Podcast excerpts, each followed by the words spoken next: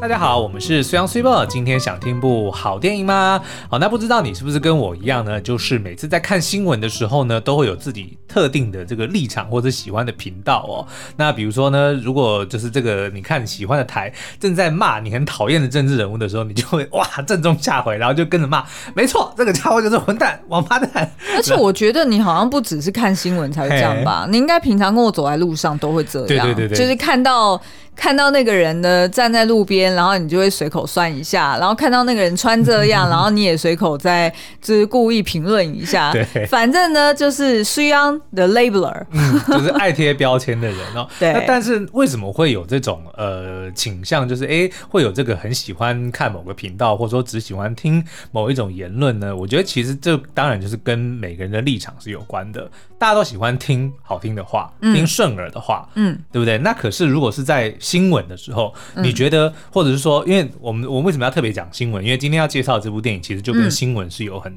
大的关系哦。它叫做《最后真相》，犯嗯罪的罪。那呃，我先讲一下这个剧情好了，因为它即将在这个十月二十八号要上线。然后我觉得是呃，算是用一个上映啊上线。上线因为你今天一整天都在写讲讲稿，然后再跟人家交代说什么时候要上线， 而且有现在太多的这个作品是没有去院线啊，对不对？就直接上到哦 OTT 就上线了嘛，对不对？所以上映对对，这个是院线的哦。哎、十的确，我们这样子回顾看一嗯下，好像我们介绍院线越来越少哎、对，但是我们介绍的都是好片，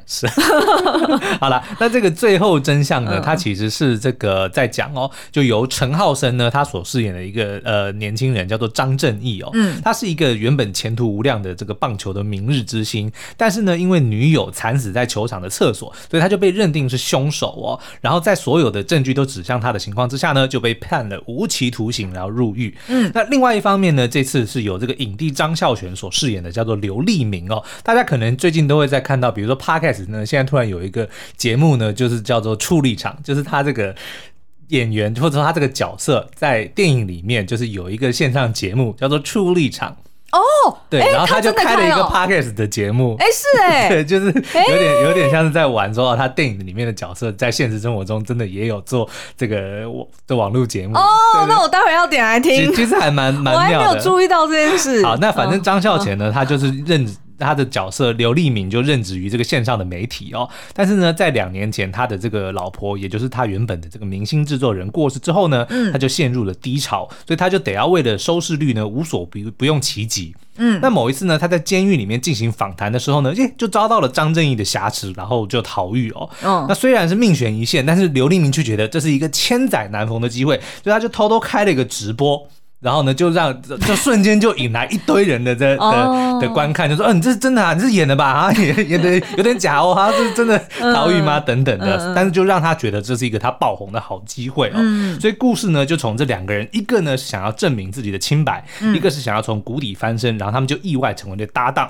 嗯那所以刚刚就在讲这个刘立明呢，他本身就是一个记者嘛，那所以呢，他一开始他常常讲的一句台词就是新闻很重要，真相更重要。哦所以很多人都会认为说，新闻其实就相就应该要相相当于等同于真相，对，对不对通常是这样子认定的观众也会有这样子的期待。对但是那又回到我们刚刚开头所讲的，那为什么我们会对于如果都同样是真相， 我们会选择，比如说我喜欢看 A 台，我喜欢看 B 台，我不喜欢看哦 C 台，为什么会有这样子的、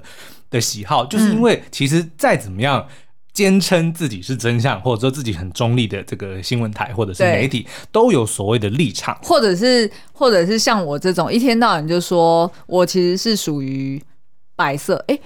不行，白色现在好像也有立场，反正你对就是中中立的，对对对不对，我认为我是中间选就民，是你没有偏但颇是的政治立场。对，但是苏央每次都骂我是小叉 叉，奇怪了。嗯小颜 色。对，所以呢，其实这部电影我觉得就是在探讨说，那新闻。或者说真相嗯到底应不应该有立场？那一件事实，当他拥有了所谓的立场之后，那他还能够叫做真相吗？嗯我觉得就是这部电影主要想要探讨的哦。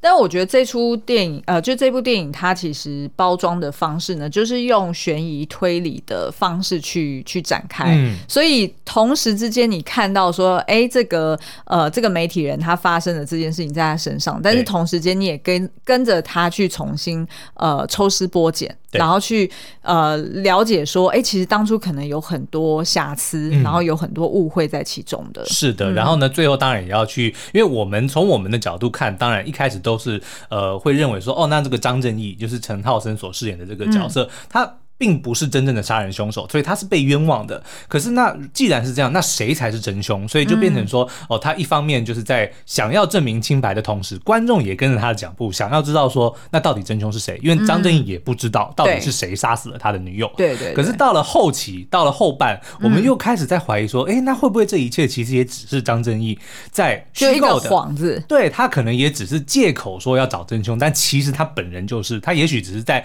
另外在找说，诶，可能可以嫁祸的对象，哦所以就会有一个蛮呃耐人寻味，蛮是有一点点小烧脑的一个这个剧情的推进啊。嗯，那这次呢，我觉得除了剧情之外，呃，演员们的演技也是一大看点之一哦。张孝全影帝当然不用说，就是他的这个呃演技是非常的强的。可是他这一次所挑战的，刚刚讲的刘立明这个记者的角色呢，嗯记者要怎么样讲话就是要非常的快，然后呢，他又要扮演一个怎么讲，就是因为他被比如说被挟持嘛，所以他常常会。处在非常危险的情况之下，所以他又要同时兼顾自己的人身安全，但是又想要无所不用的其极的好好的利用这个机会来让他 的趁节热目度对能够能够谷底翻身哦。嗯所以其实你会看到他下了很多的功夫，比如说要背台词啊，或者是就是呃表现出那一种哎又又有一点点。就是想要在夹缝中求生存，然后但是呢，哦到了后期，他又的确是为了真相，想要找出呃真相到底是什么，因嗯为后面就有点牵扯到说，哎、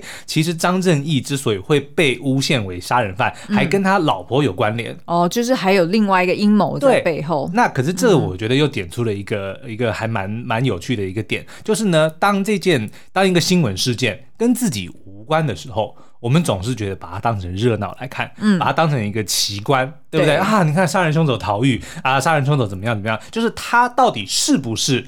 冤枉的，他是不是清白的？老实说，大家都不是这么的 care。嗯，表面上可能是说哦，我认为他是清白的，我认为他是有罪的，可能就是比较想要看剧情发展。对我 们比较想要知道说，这个刘立明被挟持，他会不会死？对不这个张正义他会逃到哪里去？就大家其实比较想要看的是这些，就把它当成热闹来看。嗯但是呢，当这个刘立明后来发现，哎，竟然他的老婆也牵扯到其中，嗯他就变得非常的 personal，他就对得要变成是跟他个人有息非常相关的。嗯，他就发挥了他原本不是的那样，就是没或者说没有展现出来的那种精神，去想要去查个水落石出。所以我觉得这个也也也凸显了，就是说在很多的时候我们在看新闻，就是因为事不关己，所以我们才会就是抱着一种这个用想要看热闹的方式，但是这个。行为却反而会助长了很多的新嗯闻。其实他要什么，他就只要你看，对不对？他也不是为了要找出真相啊，所以他就想办法只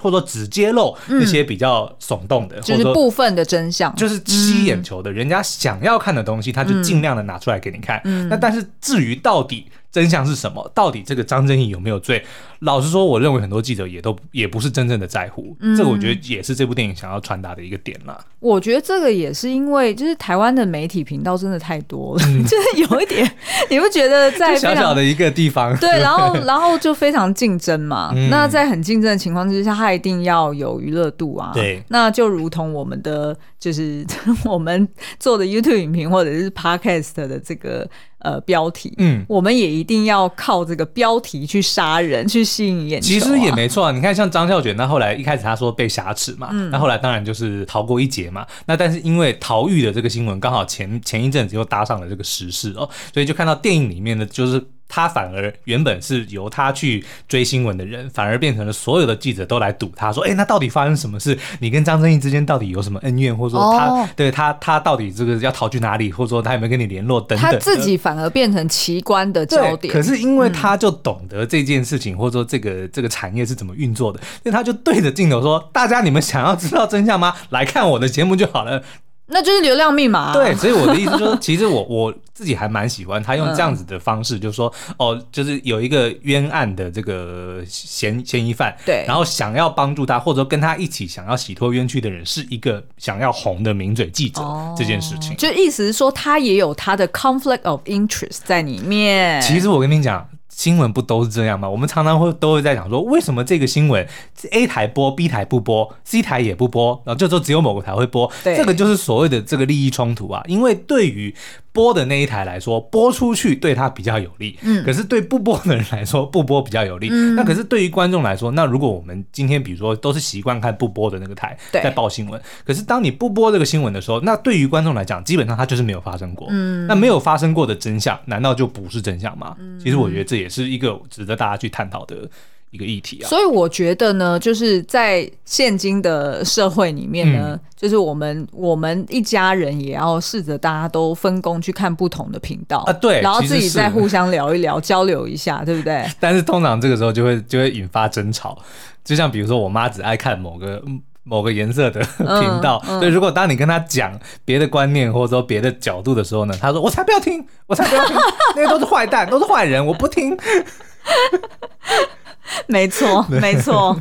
这个很考验那个就是各自的一个包容性啊。嗯，是对好。那刚刚提到哇，光是讲张孝全就已经讲那么久、哦，嗯那可是他的这个实力有目共睹。那跟他对戏的陈浩生呢，我觉得也是让人大开眼界，怎么说因为？我们之前对他的印象最深的，应该当然就是呃，刻在你心底的名字，差点要讲以你的名字呼唤我，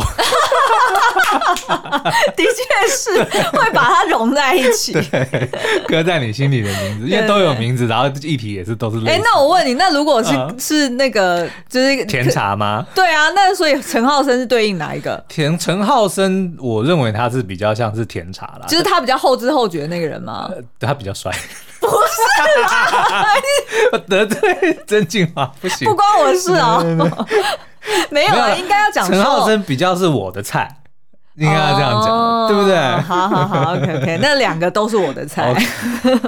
好了，好那嗯所以这一次看到他呢，当然就是呃，完全拿出了一个不输给张孝全的实力哦。嗯那当然呢，因为他要饰演这个就是在监狱里面冤狱的人嘛，对然后他在在监狱里面也是受到蛮严重的这个霸凌跟这个殴打嗯哦，所以其实就有一幕，当然。也是为了吸睛啦，就是有裸露上半身。 OK 但是的确有看得出来，他就是为这个戏下了很多的苦功哦。嗯我据说我看新闻，好像瘦了瘦了不知道几公斤，然后就哦的确看得出来，就是有那种沧桑感啦。嗯嗯嗯然后实力呢，当然就是因为他坚信自己是清白的，嗯然后又又一方面很想要找到到底是谁杀死他心爱的女友嘛，对，所以就他把那个受委屈的那个表情或者说那个那个状态是演得非常的好，嗯，而且但是哎好像这个角色本身就是一个呃性格比较暴躁，倒不是暴躁，应该是年轻气盛，哦因为他原本的设定呢，他是就是呃得到小联盟合约的一个年轻的嗯棒球选手嘛。那这件事情的确是一个非常了不起的，就是对你看有多少人能够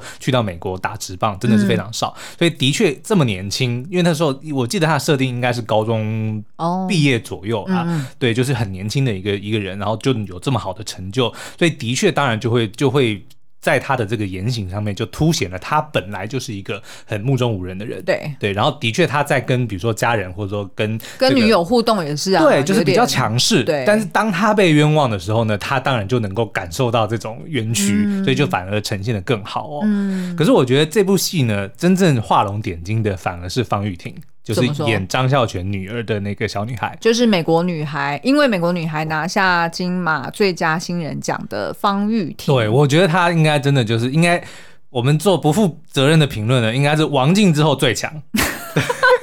，OK，好，就是她真的很自然，因为她在这个里面呢所饰演的就是，呃，妈妈刚过世没几年，然后爸爸就是不管是因为母亲就是妻子的死亡，对然后或者是事业陷入低潮，都的确是一个比较跟以前不一样，就是郁郁寡欢的一个中年男子嗯一个一个感受啦。但是他当然还是想要扮演好一个慈父的的样子哦，所以呢，就呃女儿就很贴心的能够感受到爸爸的各种的无力感哦，然后也就尽力的想要帮他，然哦后他跟他。爸爸的互动，他叫他立明哥，我 觉得这是一个这是一个很好的设蛮定，可爱嗯对。然后呢，也因为他知道他爸就是一个网络媒体人嘛，对对不对？然后，但是他爸其实对这一行不是这么的熟悉，就哦当然不是说他不懂，哦，指的是社群操作嘛？嗯对，就是他其实都会，比如说他的他拍摄、他剪接或者说什么上线，都是由他一手包办。对但他其实是抓不到那个脉动，就是到底什么东西会哦红，到底什么东西才会吸引人看， 其实他是不太清楚的。嗯 OK 但他女儿身为就是这种就年轻人嘛嗯对年轻人其实是非常懂的，所以他就等于是后后期就帮爸爸操刀。呃，就是哦， 你要怎么做啊？你要怎么做啊？或者说，哎，爸，你又多了多少？对，然后不是啊，嗯然后黎明哥，你刚刚那样被挟持，又多了几十万订阅，你刚刚 被对挟对持嗯对，瑕疵的好。 对，那可是到后面呢，就是当这个陈浩生呃张正义进进入了他们人生之后呢，对他因为他是相信呃陈浩生的清白的，对所以跟他之间呢又发展出一个像是革命感情，像哦大哥哥跟小妹妹之间的一样的的这种情感哦。嗯所以我觉得他在这两人之间也呃扮演的蛮不错的一个润滑剂，嗯就让他们这三个人的一起找出真相的过程，其实是哦不是这么的严肃？就是嗯我会很每一次破当案三人行。 对对对对对。然后每次方玉婷出现的时候，我觉得就是一大亮点，大家都很期待，不管是她。台词讲什么，还有她用什么方式来讲这些台词，我觉得都是看了会很舒服的。那我就跟你说，你要回去看他的《美国女哇，孩好，》我一定会看。好，那还有哪些客串的角色呢？这次其实客串的这个名单也是蛮厉害的哦，像有、嗯像呃有钟瑶就是饰演那个张孝全的妻子哦，方玉婷的妈妈，然后呢有安心雅，她是饰演陈浩森的姐姐。嗯那这次呢，安心雅也算是牺牲色相，因为不是牺牲色相，因 为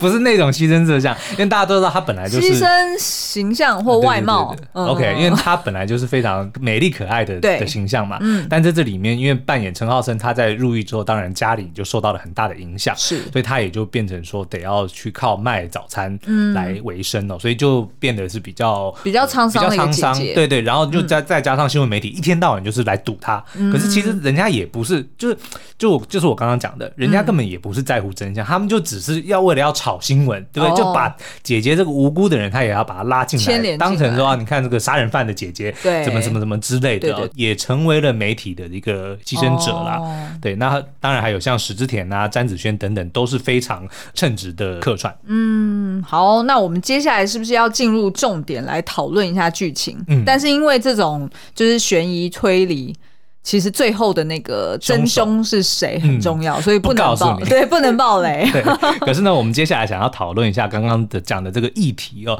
就是如果当新闻变成了所谓的奇观的话，那我们又应该要怎么去看待这件事情哦？那我们就先休息一下。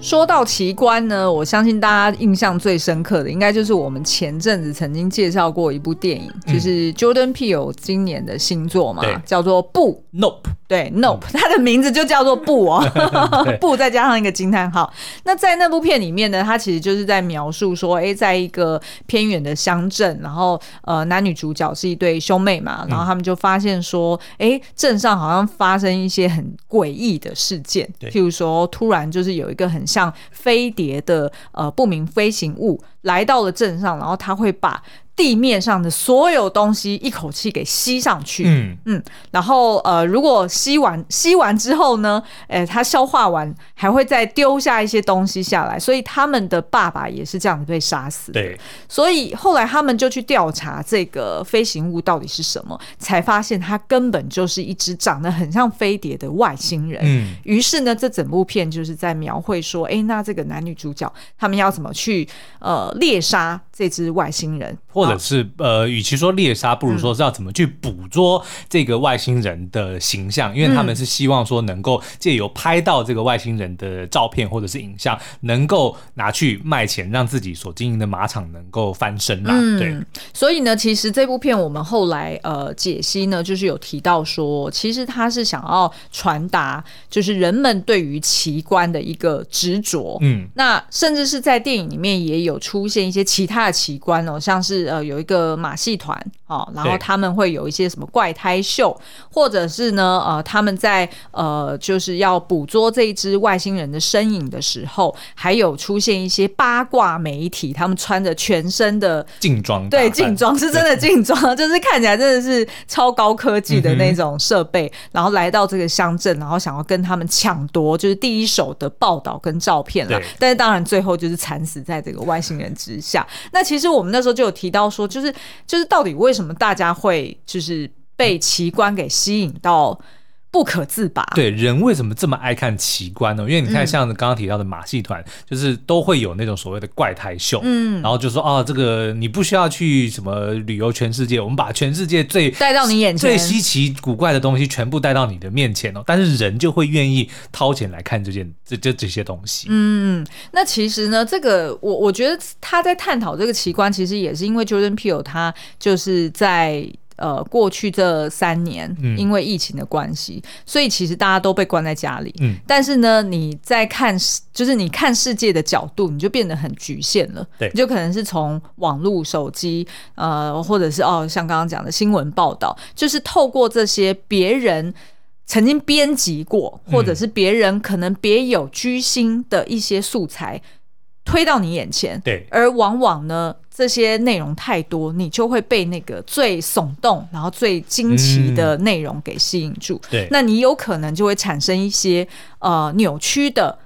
观看这个世界的方式，嗯就等于是说，你就内心有你自己的立场，但是你误以为它是真相。对所以 Jordan Peele 他才创作了这部片哦。那所以其实呢，像我们最近就是也发现说，其实不只是新闻媒体，或者是呃我们平常划的这些内容农场，其实就连苏央他有时候在 YouTube 上面只是想要看个可爱小动物，就对是我们睡前想要好睡一点 嘛，就是会开始找什么狗狗又什么就做哪些蠢事啊，或者是猫咪又从墙上摔下来那一类的嗯呃影片，结果发现呢，就是看一看看一看，就会看到越来越多的稀奇古怪的东西。对就是演算法推播的，然后就觉得很可怕。除了看这些呃可爱动物之外呢，其实虽央也常常都会被 YouTube 上面演算法去推播他一些迷因梗图， 然后他就忍不住一直滑，一直滑，一直滑下 去。什么十大健身房蠢事，哎、对对对，类似像这种，之就类是的你看到别人就是呃 受受灾受难，对对对你就你就会忍不住一直看下去然。后还会去拉着别人看，说宝宝赶快来看。哦，真的有够烦的。但是我觉得这就是人性、哎、可能是因为生活太无聊嘛，还是说其实就是人人类的好奇心其实就真的就是很旺盛，我们会对于很多东西就是。很想要知道，所以当比如说人家的标题就告诉你说、啊，怎么健身房十大蠢事，然后如果你是健身的人，当然会想说健身房蠢事，我自己也做过不少，那还会有人比我蠢吗，我很想要知道，然后你就会点进去看，然后再不然呢，就是本来有些东西是真的非常的夸张，比如说像有一些比较残忍的画面，哦就比如说举一些那个哦我知道很大的重量，然后失败，然后 就对就对对压到就会被就砸伤我对，就是忍不住我就会想要看说，那他到底到嗯底可以夸张成，或者说到底可以惨烈成什么模样？就是嗯你就会有那个好奇心，会想要去看。但是你这样子就是被利用了，你知道吗？因为大家就就是有心人士就会知道说，哦，那反正我就是越稀奇古怪、嗯古怪，然后越反常的事情，就对越能让你注意。那其实像我之前。呃，就是有看几本书，其实它里面就是有在讲说，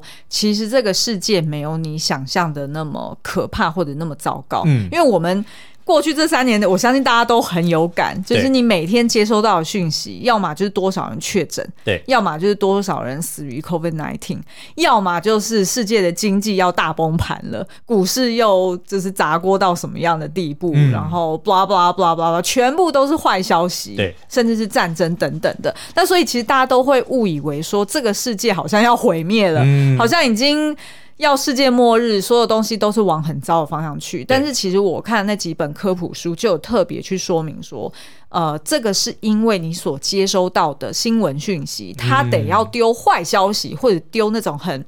呃，统计学好像是有说什么是什么。呃，就是特别极端的数字，就对是那种不是在 norm 里面的，哦，就是会被剔除的。哎、对对对，会被剔除的那种例极端外、嗯例外的变呃例外的数字，它得要特别去显现这些极端的例子，它才有办法吸引你的目光嘛。哦，啊那你如果去讲那个 norm。一般人的正常，或者是所谓这个世界，其实是譬如说，呃，什么什么饥饿的人口越来越少，对对对或者是干净的饮用水其实比例越来越多，类似像这种的，嗯。如果是要呈现这东西，谁会想要看啊？哦，对吧嗯还是有啊，就是当呈现这种东西，如果背离大部分的认知事实，比如说主计处公布说我们的这个平均薪资是好像不知道四万多还是五万多的时候，哦人家就想说。对不起，我拉低了你们的平均值。 就是他虽然公布的是平均，哦但是跟大部分的人认知之下就还是是他有自差己别体嘛，感觉对不的，对？我就是我哪里有四五万可以可以花用，对不对？我觉得嗯，但这也是一个奇观呐、啊你不觉得吗？你什么意就思？是当一件事情超超过了一般人普通一般的认知的时候，人就会想要去追根究底，说怎么会有这种事，哦对不对？比如说主计处说平均薪资五万，然后就想说。哪里有五万啊？然后就会点进去看，哦 然后在下面在下面留言说：“对不起，我错 了。 好了好了，了解了 解。所以就是我我觉得三炮我们可能还是要。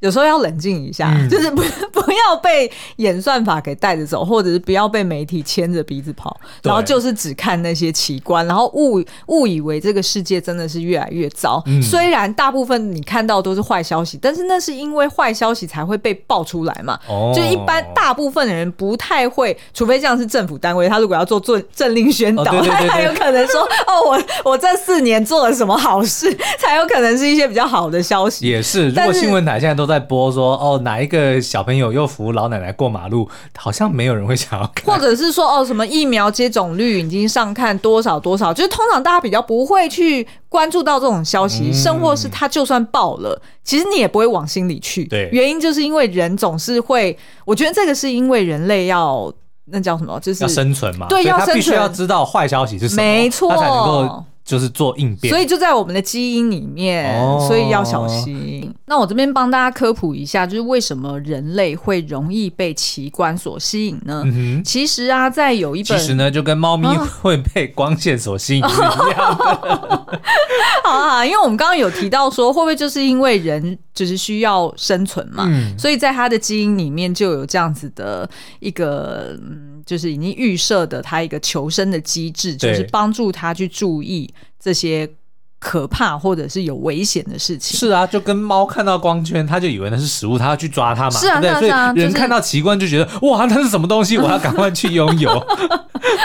好，其实呢，在呃有一本书，我之前应该介绍过，就是《真确》嗯呃《Factfulness》这本书里面呢，其实作者汉斯·罗斯林他其实就有提出来，就是呃人呢通常会被十大直觉偏误嗯所扭曲你的观点，然后让你去呃画错重点。对啊、那其中呢有一个篇章就叫做恐惧型直觉偏误。那在这里面呢，他就有作者就有提到说呢，就是呃，恐惧这件事情当然是可以对人的生存是有帮助的，就嗯如同我们刚刚这样讲的。但是呢，前提是你要画对重点，嗯也就是说，你要利用这个恐惧去帮助你更能够生存，而不是。画错重点是我只是去看一个奇观，然后看一哦凑一个 热看闹完，就算了。，对，然后就是抢一个流量密码，然后看完就算。嗯哎、流量密密码还是有帮助的哈。哦，那当 然了，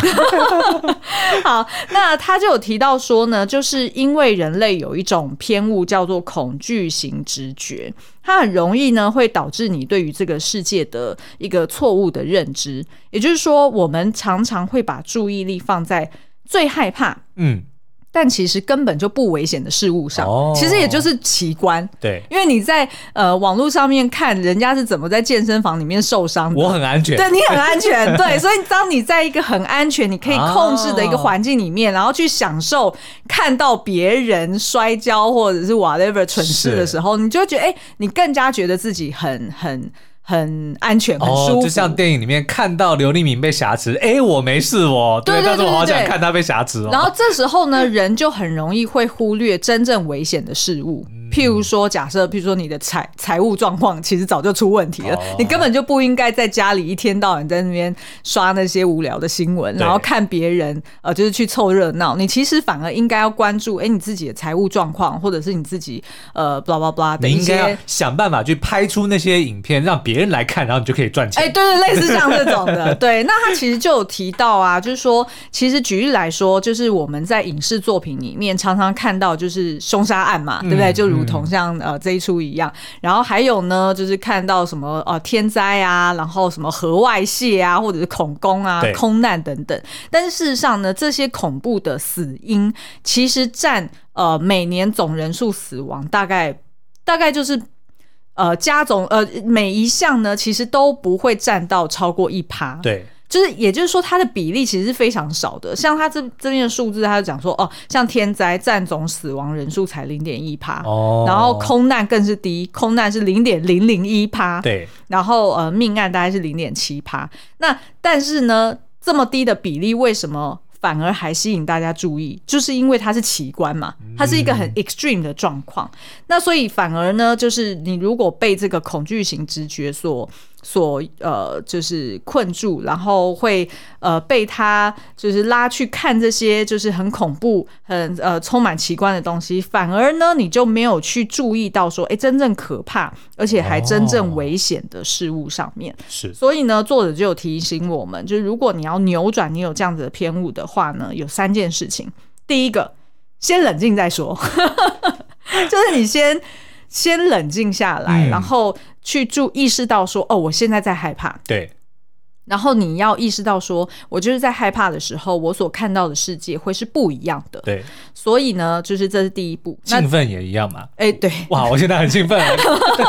对然那后个哑铃要掉下来了。哎，对了，说到那个，就是什么《绝命终结战》里面好像也有一有集，有就是有在讲。健身呐，对，对啊， 好，anyway，反正呢，就是你尽量在自己很亢奋的时候，很很就是你的肾上腺素分泌的时候，你就少做决定。嗯哦哦，这是第一步。对，然后第二步呢，就是你要意识到这个是呃现实，就是说呃世界显得比实际上更可怕，那是因为。呃，新闻媒体它需要去炒作，嗯它需要去吸引你的目光，所以呢，呃，他已经嗯把你，他他已经把真正的那些真相都过滤过，或者对是曾经编辑过包了。装过，对，所以你要先注意到这个事实，那你可能就会诶帮助你更能够冷静下来。对，那第三件事情就是，呃，你其实应该要去计算你的风险，也就是说，计算你的风险以及你的生存呃几率，其实不是攸关于你有多害怕，嗯，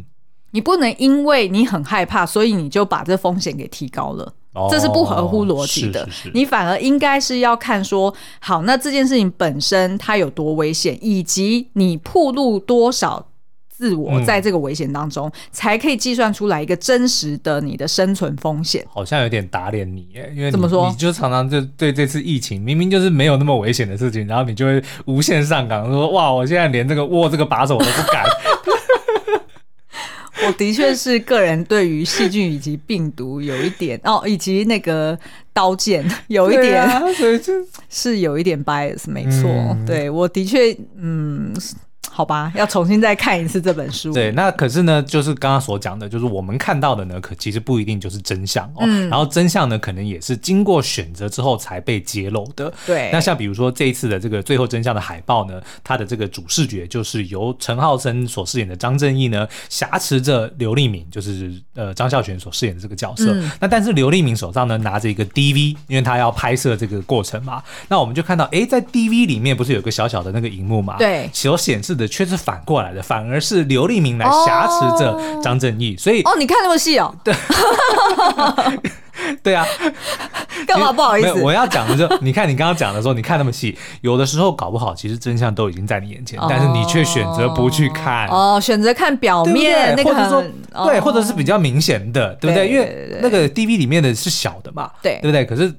那个海报那个本身的脸是大的嘛，嗯对，当然要看大张的陈浩生帅脸，而不是小张的陈浩 生啊，对不对？人家，可是我要讲的就是，你看像那个他其实就是在讲说，那所以这个故事里面到底是张正义在利用刘立明，还是刘立明在利哦用张正义？那我们又要选择相信什么呢？我们看到的是什么？嗯对不对？那其实当然就是这部电影的一个核心讯息。嗯，那所以呃，你是不是也想要分享一下？就是你觉得最后其实张正义某种程度他自己成为了奇观，嗯，